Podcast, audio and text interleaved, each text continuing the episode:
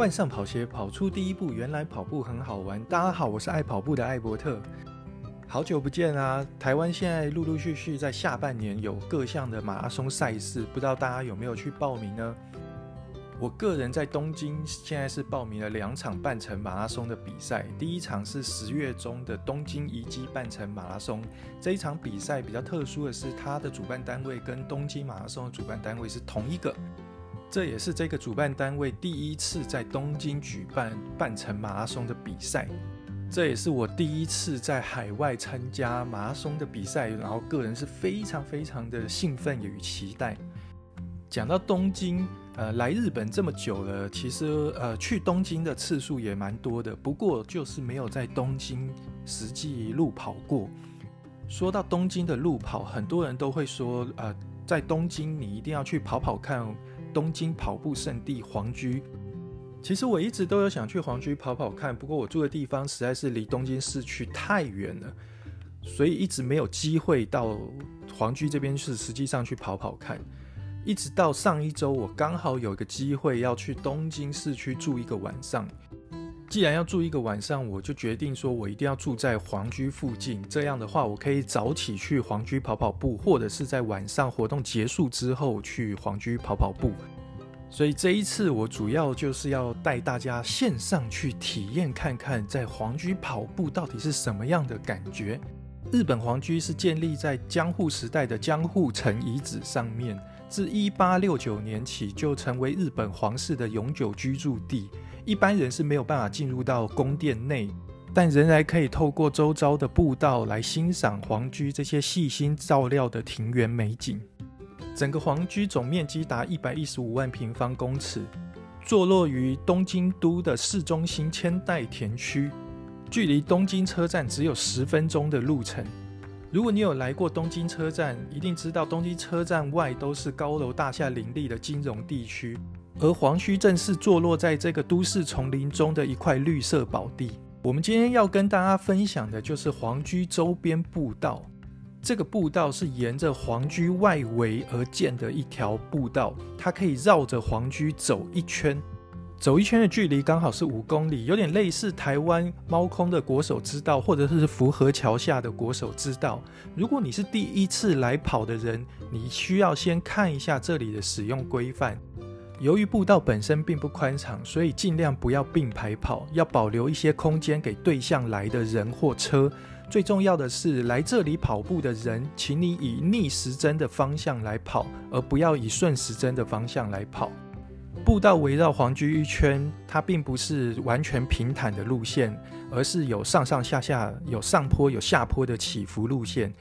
最低海拔是负二十公尺，最高海拔是七十公尺，所以你来这里跑，你会经历快速舒适的下坡路段，但是也会经历痛苦不堪的上坡路段，是非常适合练习跑的一条路线。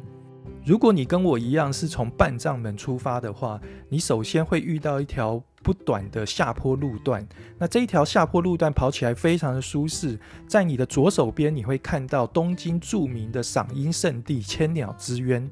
下坡路段的终点就是樱田门，经过樱田门之后，多数的跑者就会顺着这个城门进去，然后进入到皇居外院。皇居外院也是官方标记的起跑点，所以你在路旁会看到蛮多跑者会把水壶放在这里，然后每次跑完一圈再回来这边补水。那跟福和桥跟猫空有点类似。皇居外院这段路线跟之前比起来就会相对的比较平缓一点。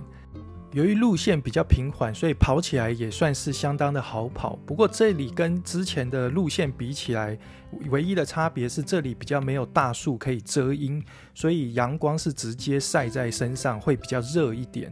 如果你跑在这里，你可以注意你的右手边，右手边不远处就是东京车站，顺着路跑约两公里就可以看到首都高都心环状线的交流道。从这里开始就有大树可以帮你遮阳，会比较凉爽一点。不过从这里开始也是爬坡路段的起点，所以大家就要有心理准备，因为要准备开始爬坡啦。虽然是爬坡，但是大家也不用太担心，这里的爬坡路段其实并不陡。刚刚有说最高的海拔不过就是七十公尺，那整个爬坡路段大概有一公里多，接近快两公里。若以两公里来看的话，来消耗这七十公尺的海拔，其实这个爬坡的路段就真的不是算太陡，算是好爬的爬坡路段。跑完这两公里的爬坡路段，我们就会回到我们刚才的起点半藏门。那这样子一圈刚好就是五公里，我个人觉得是非常舒服的一条路线，不愧是东京跑步的圣地之一。如果你不是像我一样住在附近有盥洗的地方，可以跑完去盥洗换一个衣服，你可以选择附近一些运动店家所提供的付费型置物与盥洗服务，有点类似台湾的森林跑站提供的服务。我之前在台湾的时候，也有跟朋友约去大安森林公园朝圣一下，去跑一下大安森林公园。当时我就有去森林跑站去使用这样子的服务。大家知道我家其实是住在遥远国度的淡水，所以要去大安森林公园跑步，其实对我来讲是非常困扰的。因为我要么就是穿着飘衣飘裤上捷运，然后坐到大安森林公园站，然后去跑步，跑完以后再全身湿哒哒的坐捷运回淡水。那这样子我觉得是非常的呃不尊重搭捷运的人。那要么我就是带着我的一套装备到大安森林公园之后，我再换装。再去跑，但是跑完之后我还是全身湿哒哒的。那这时候如果我再去把我原先的衣服换上来，我自己觉得是非常的不舒服。所以当时我有听，不知道是哪一个 podcast，不知道是下班尬一下还是跑步不要听的 podcast，他们有专访森林跑站的负责人。那当时他就有讲说，森林跑站有提供这类的服务。那为什么会提供这类服务？其实他们也有去皇居四周去考察。那皇居四周就有很多类似这样子的运动店，有提供这样子的服务。他们觉得非常棒，就把它带进到台湾来。我觉得这样子的服务其实真的是非常友善，然后花一点小小的钱，你可以安心的寄物，可以舒适的冲个澡。跑完步也不会全身臭烘烘去搭捷运，然后被捷运上的人白眼。我觉得这一点非常的重要，尤其是在日本，因为虽然说日本是对于跑步非常友善的国家，不过在日本跑步还是跟台湾有一些民族风情上的差异。比如说皇居刚刚有讲，有点类似台湾的国手之道。你在国手之道跑的时候，尤其是夏天，你常常会看到一些男性跑者，他是打赤膊在跑步的。这件事情在日本你是非常非常难见到的。应该说到目前为止。我在日本一个半月，快两个月了。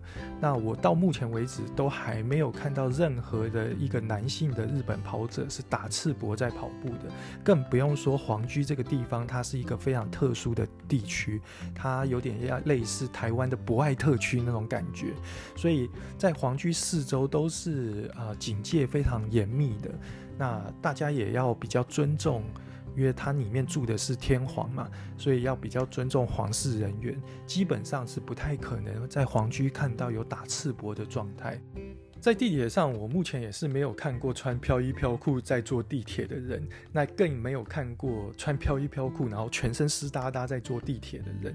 所以我觉得这是日本人他社会自然产生的一种礼仪上的共识，算是互相尊重的一种方式。我那一天在皇居跑步，跑完的时候走回我的饭店，刚好有经过一家这样子的运动店。那走在我旁边的日本跑者，他就直接走进这一家运动店，应该是他跑完要去盥洗了。我觉得这种运动店对于呃当地的运动者来讲，其实是非常方便，而且它的价钱其实不算贵。如果你是一次使用的话，那就是七百五十块；如果你是包月的话，就是两千四百块。